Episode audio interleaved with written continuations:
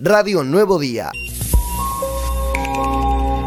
De no dar ni un número, ¿eh? Ni uno. Lo cual, este, para uno que lo conoce, el contador Robles, sabe fehacientemente que no se le escapa un número de nada, este, cosa que uno le ha dicho este, personalmente, ¿no? Uno, digo, lo plantea primero a la persona y después lo puede decir públicamente, porque si no, le queda como que no le dijiste nada y venía a un medio y le decís, no, no. Este, llamativo, por cierto, sí, dijo que lo pagaban en pesos, le preguntamos en qué, con qué valor, ¿no? De tantos dólares que andan dando vueltas, cinco a esta altura en cuanto a las cotizaciones y y no, no, no, no, no justificó nada, simplemente argumentó que en su momento cuando llegue la rendición del, del último cuatrimestre vamos a poder ver allí este, los números de cuánto cuesta finalmente esta, estos 130, esta fiesta de los 136 aniversarios. Eh, lo cual diríamos, eh, en, este, en este análisis de los números de la, de la localidad, chicos, que uno viene sosteniendo durante tiempo, este, yo creo que en cierto punto delegitima la tarea del intendente inclusive en cuanto a eh, alguna obra que, y obras que se están viendo, que uno viene reclamando este, eh, cuánto sale, mm. cuál es el número en función del presupuesto que se aprobó el año pasado.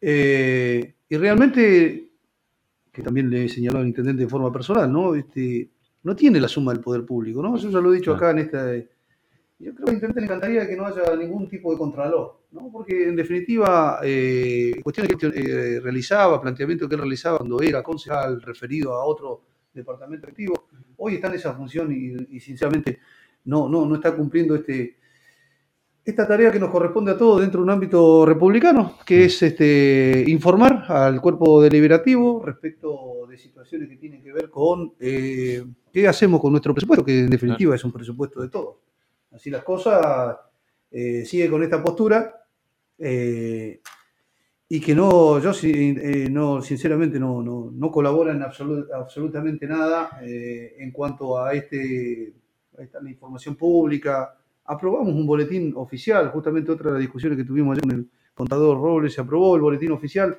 lo aprobó el propio intendente, en donde deben estar eh, expuestos a la comunidad eh, a través de, diríamos, de la informática, eh, virtualmente, todos los decretos, las licitaciones y todo esto. Está aprobada la ordenanza, una ordenanza que yo presenté y que fue aprobada por unanimidad y que el propio intendente la promulgó, y sin embargo ya pasaron los 120 días para, para su habilitación y todavía no la tenemos. Es un instrumento legal un boletín oficial como teníamos otrora los boletines, ¿no? Este, y, hubo un proyecto previo al que yo mencionaba que creaba el boletín oficial, ¿no? En, formato papel, obviamente. Nosotros lo único que le dimos es que sea informatizado.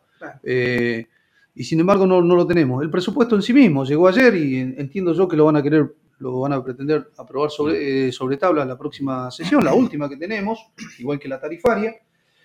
Eh, no cumple tampoco con otra ordenanza que les comentaba fuera de micrófono, que es el presupuesto participativo, en el cual el Departamento Ejecutivo está obligado por ordenanza a distribuir el presupuesto previo a su análisis a distintos estamentos que, tienen intervención, incluido la Cámara de Comercio de la localidad, para hacer sus aportes.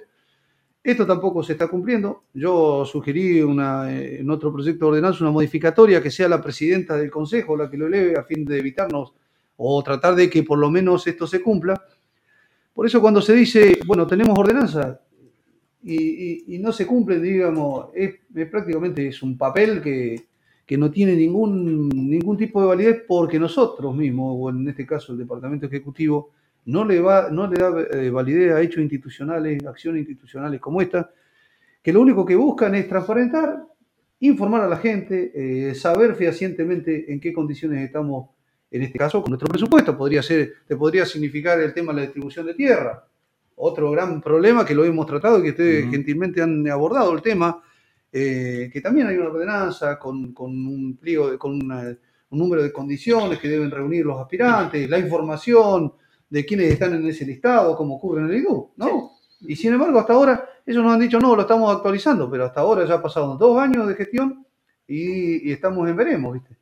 Eh, son situaciones que se generan con respecto al acceso a la información y después cuando cae uno en, la justicia, que ya, viste, termina cayendo en la justicia, eh, patalea porque caemos en la justicia.